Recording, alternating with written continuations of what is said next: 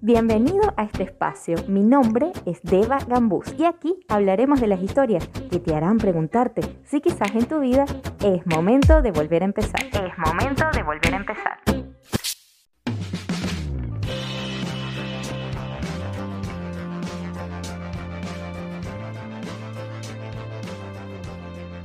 Vivir la vida con propósito. En este episodio de hoy les voy a contar de la experiencia más retadora, más desafiante y más difícil a nivel físico, pero también a nivel mental y emocional que yo haya tenido en mi vida. Se trata de la excursión al Monte Roraima. El Monte Roraima es una montaña, una meseta imponente que se encuentra en la sabana venezolana, esto es frontera con Brasil. Es una montaña que está ubicada a unos dos mil y tantos metros sobre el nivel del mar. No es cualquier montaña, hay que ir con un equipo específico. Para subir allí tienes que ir con un guía, un guía indígena que se les llama pemones, que son los indígenas de esa zona que son así como los Sherpas, que te ayudan a llegar arriba, porque los senderos para llegar a la cima de esa montaña no están como bien delimitados. O sea, sí hay un camino, pero es muy fácil perderse. De hecho, yo me perdí por un ratico nada más, pero me perdí. Y mm, bueno, realmente es bien desafiante el llegar aquí. Y esta montaña haciendo referencia a ella para que te ubiques, salió también en la película de Op, el viejito este que tenía los globitos que él quería llevar su casa a ese sitio, bueno, está inspirada en el Monte Roraima, para que te ubiques más o menos. Em, digamos que es toda una experiencia montañista, ¿no? Acampar en carpas, em, atravesar ríos, había mosquitos, Obviamente no tienes ninguna comodidad para ir a un baño o dormir cómodamente. En fin, todos los desafíos que puede representar una montaña de ese calibre que te estoy describiendo, que es una aventura básicamente para mochileros, excursionistas, que les encante esta aventura extrema. Y es una aventura extrema que dura aproximadamente una semana entre que subes y bajas.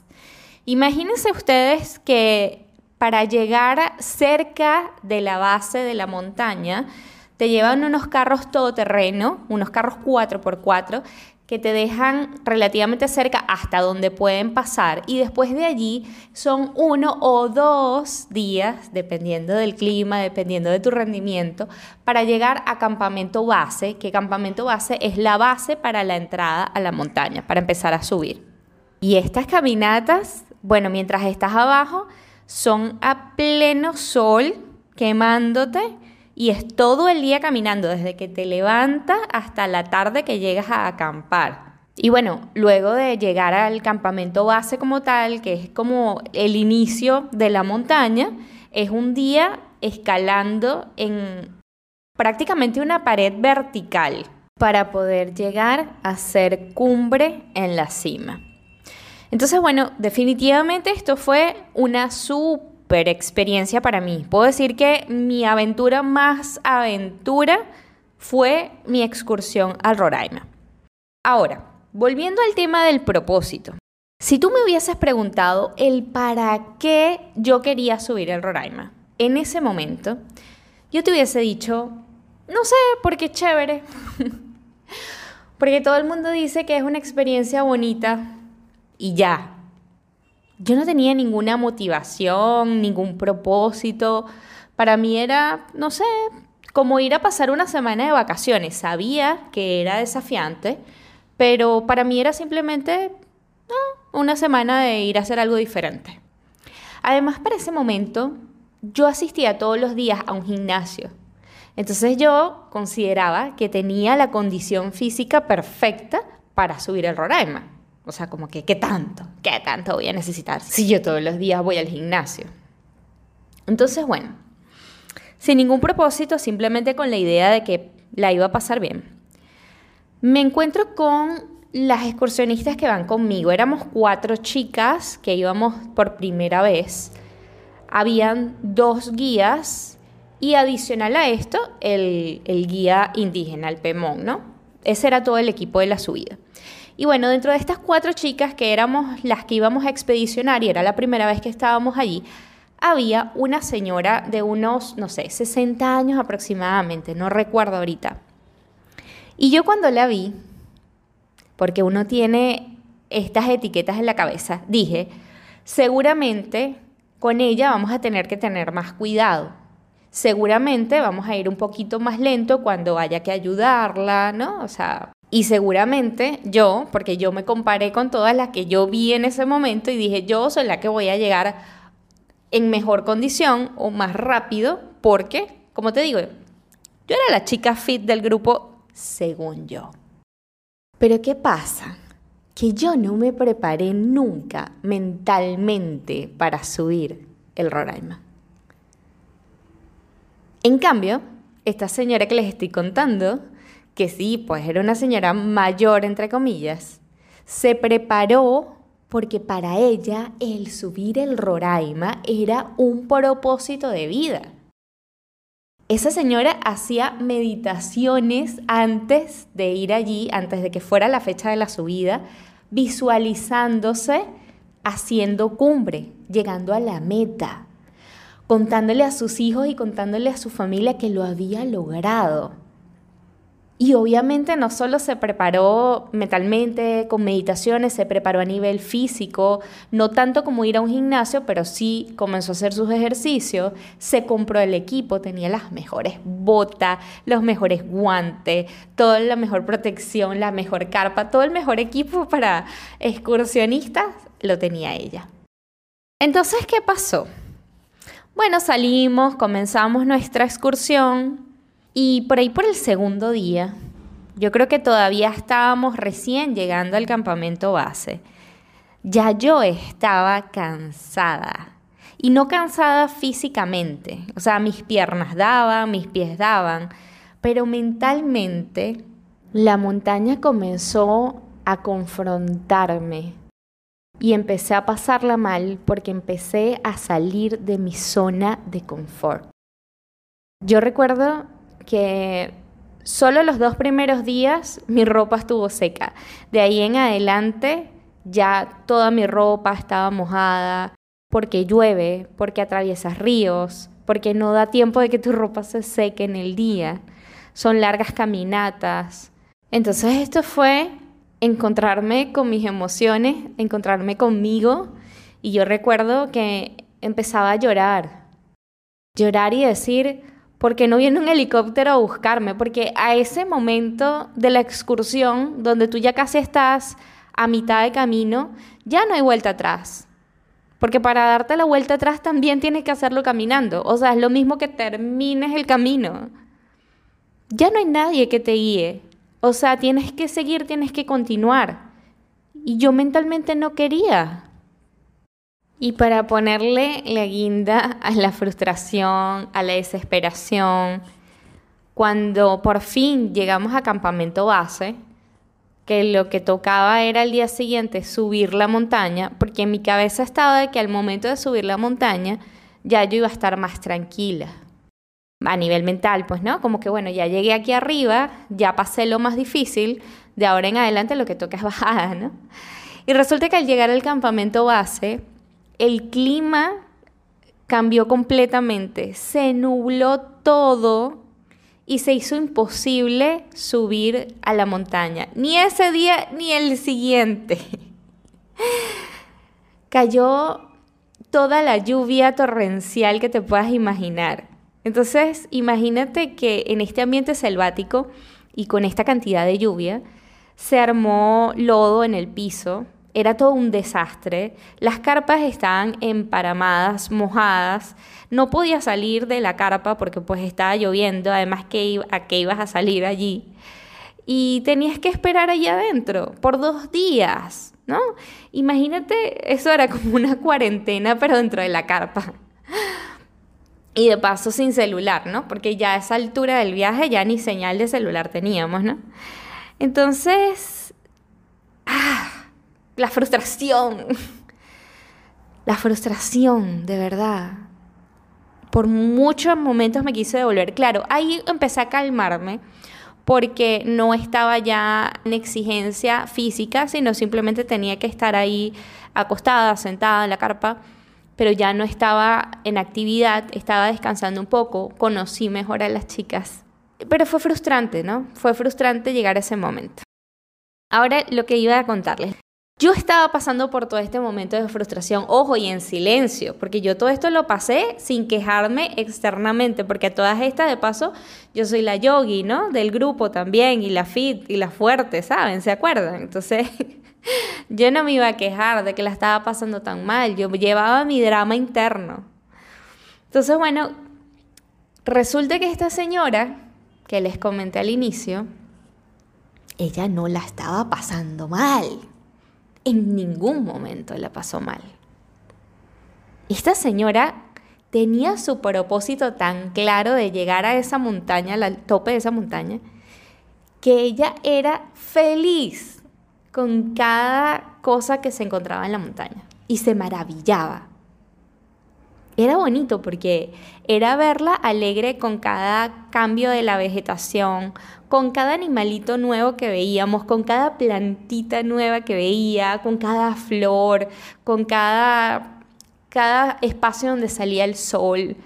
Y no solo era feliz ella y estaba en su mundo, sino que nos animaba a nosotras, nos hacía porras a nosotros al resto y decía, sí chicas, sí podemos, vamos a llegar, ánimo, fuerza, ya esta parte del camino va a ser más plana, ya pasamos esto. Y yo decía, pero ¿cómo hace? ¿Cómo hace? Yo quiero ser así. Y de paso me causaba más frustración conmigo. Decía, pero ¿por qué ella está tan feliz? Y yo estaba en tanto drama.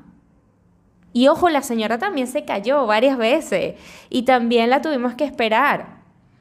Pero para ella, cada cosa que había en el camino de verdad era parte del camino. Las cosas buenas y malas que sucedían formaban parte de su aventura. Entonces, esto me llevó a hacer esta analogía con la vida de que cuando no tienes un propósito claro, te conviertes en una víctima de las circunstancias. Todo lo que empieza a pasar afuera es algo como que de lo cual tú no tienes control y empiezas a quejarte. Yo me quejaba, de que me picó el mosquito, del sol, de que estoy cansada de la caminata, de que no nos hemos sentado, de que desayunamos muy poco, de que no tenía merienda, de que no me podía lavar el cabello. Ah, porque en este tipo de espacios tan naturales, tan vírgenes, tú no te puedes bañar en los ríos con un champú normal, con un jabón normal, porque tienen mucho contenido químico y recordemos que esto es naturaleza pura. Entonces tienes que tener un jabón especial, bueno, en este caso jabón azul se conoce en mi país, que es como estos jabones para lavar ropa, jabones en barra. Y con eso medio te lavas el cabello, pero también con el frío, recordemos que los ríos estaban, no sé, a 5, máximo 10 grados de temperatura tampoco era que te daban muchas ganas de bañarte. Entonces estás sucio, estás con la ropa húmeda, tienes las uñas sucias, no te puedes lavar el cabello, hueles mal. Y bueno, todo esto para mí era motivo de queja. Motivo de queja porque yo era una víctima de toda esa circunstancia, porque a mí nadie me dijo que era así de fuerte. Mientras que por otro lado, la señora que tenía un propósito no era una víctima.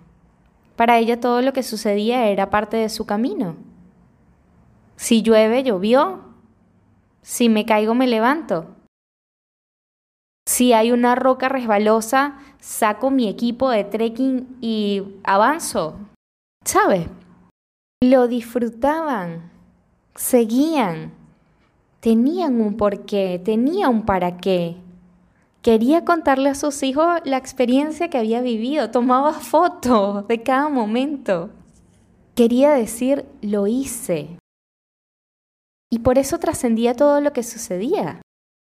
Entonces, Saliendo un momento de la montaña, volviendo al tema del propósito, seamos conscientes de que cuando no vivimos con un propósito, nos dejamos llevar por lo que suceda y nos hacemos víctimas y no tomamos el control y empezamos a decir, ¿por qué me pasa a mí? ¿Cómo puedo salir de aquí? ¿Por qué nadie me advirtió? Cuando tienes un propósito, cuando tienes un para qué, te levantas todos los días con ánimo, enfocado. No esperas a que las circunstancias sean las adecuadas. Tú tienes tu norte tan definido que sea como sea lo que sucede alrededor, tú vas por lo que vas. Y ojo, que no se interprete aquí como que cuando quiero llegar a una meta, cuando quiero llegar a un propósito, me olvido de disfrutar el camino. Porque si se dan cuenta también en esta analogía, esta señora tenía muy claro a dónde quería llegar, pero disfrutaba cada pedacito del camino.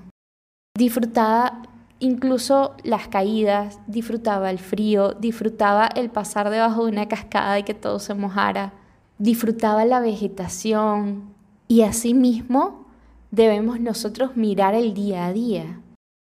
Podemos tener una meta clara de dónde vamos a llegar, pero no perdernos en esa meta y dejar de vivir lo que tenemos alrededor. Es un ejemplo que pongo mucho de la gente que espera llegar, que espera que llegue el fin de semana para disfrutar, para celebrar, para descansar, para leer un libro. Y vive el resto de la semana en piloto automático, sin disfrutar, sin norte, quejándose, probablemente frustrado, sin una guía. A diferencia de cuando tenemos propósito, tomamos la responsabilidad. El propósito nos da la fortaleza mental, emocional. Nos da ese motivo para levantarnos, motivo para seguir, que si nos caemos, seguimos, nos levantamos, si nos perdemos, seguimos el camino porque hay un para qué. Entonces, yo suelo dejar en este podcast a veces respuestas, herramientas, pero este día de hoy, en este episodio y con todo lo que te he contado, la reflexión que te quiero dejar es más bien a modo de pregunta. ¿Estás viviendo tu vida con propósito? ¿Tienes realmente un para qué, un por qué? ¿Cuál es el objetivo? ¿Cuál es el tope de tu montaña? ¿A dónde quieres llegar? ¿Sientes que estás en piloto automático? ¿Estás maravillándote con cada pedazo del camino? Porque bueno, para cerrar el cuento de mi aventura al Roraima, te doy el desenlace yo después de pasar esas dos noches que pasé en campamento base, que no podíamos subir porque era muy peligroso y muy arriesgado subir con el clima tan nublado y la lluvia, y aprendí a conocer mejor a las personas que fueron conmigo en esa expedición, en vez de decir el por qué ella lo hace y por qué ella está feliz y yo no, empecé a decir cómo hago yo para estar igual empecé a entender su propósito, empecé a entender por qué lo veía con tanta emoción y empecé a vivirlo de la misma manera y empecé a aceptar las circunstancias de todo lo que me sucedía como maravillas, tal cual ella lo veía y empecé a celebrar también por cada cosita que pasaba. Recuerdo que vi animalitos increíbles, vi un sapito que mide como dos centímetros, nunca en mi vida había visto algo así, vi vegetación increíble, el mejor cielo estrellado que yo haya visto, que mis ojos hubiesen visto hasta ese momento, lo vi en Roraima. Las luciérnagas, lo imponente de las montañas, la energía ancestral, el, origen de la vida, realmente lo que se siente el estar ahí, es un, momento tan mágico. Y empecé a verlo así. Y empecé a verlo así cuando solté la expectativa y empecé a aceptar lo que venía como venía. Recuerdo cuando llegué arriba, en la parte de arriba, bueno, primero la celebración de llegar a la cumbre es un momento súper emocionante. Una vez que llegas arriba, hay una especie de jacuzzis naturales. Se forman entre las rocas un agua natural cristalina, transparente, y le dicen los jacuzzis. Aquí también el agua está como a 5 grados de, de temperatura y recuerden que uno viene todo mojado, cansado, agotado, con frío, pero llegas allí y es tan bonito el espacio, tan mágico, que tú te quieres meter en los famosos jacuzzi y tomarte la foto en los famosos jacuzzi y así lo haces, ¿no? Y empiezas a ver realmente todos esos contratiempos, todas esas, todos esos desafíos como parte de la aventura. Yo recuerdo que yo bajé de allí siendo una niña exploradora. Era la Boy Scout, quería saltar con cuanto charquito viera en el piso, quería aventurarme, o sea, era otra persona completamente cambiada y renovada. Incluso yo decía cuando bajé, le decía a todo el mundo que tenía que ir al Roraima al menos una vez en su vida. y ojo, si ustedes hoy me preguntan si yo volvería a subir, creo que les diría que no. Bueno, no, no les diría que no, a lo mejor sí iría, pero de verdad me prepararía muy bien y no hablo de físicamente, me prepararía muy bien mentalmente y emocionalmente. Claro, ya sé lo que es y seguramente me sería más fácil, pero me prepararía mucho para volver a subir porque de verdad es muy, muy retador. Pero sí le diría a la gente, quizás no subas el Roraima, pero sí tener una experiencia en tu vida que te confronte tanto contigo mismo, que te confronte tanto con tus emociones, que te saque tanto de tu zona de confort para obligarte a pensar diferente, para obligarte a disfrutar realmente de lo que tienes alrededor, a concentrarte en lo que quieres lograr en la vida, en el momento presente, sin querer cambiar, sin querer modificar, sin la queja, vivir lo que tienes que vivir. Entonces, observa si estás viviendo tu vida con un propósito, con ese ánimo de levantarte, enfocado en una meta y a la vez disfrutando de todo lo que sucede alrededor, maravillándote con cada pedacito del camino. Eh, nada, les dejo este episodio hasta aquí. Me encanta compartir estas historias con ustedes. Si algún día subiste Roraima, cuéntamelo. Si algún día tuviste una experiencia así de desafiante, cuéntamelo. Me va a encantar saber de ti. Si estás batallando en este momento con vivir con propósito, vivir con una meta en tu vida o estás más bien teniendo este desánimo, este, esta falta de norte, coméntamelo. Me va a encantar saber de ti y mm, acompañarte en este camino. Gracias por escucharme, gracias por llegar hasta aquí. Nos vemos en un próximo episodio. Chao, chao. Gracias por escucharme. Si te hizo clic alguna de estas historias, escribe en la cuenta del podcast arroba es momento de volver a empezar. Arroba es momento de volver a empezar. Chao, chao. Hasta un próximo episodio y recuerda que lo mejor siempre está por venir.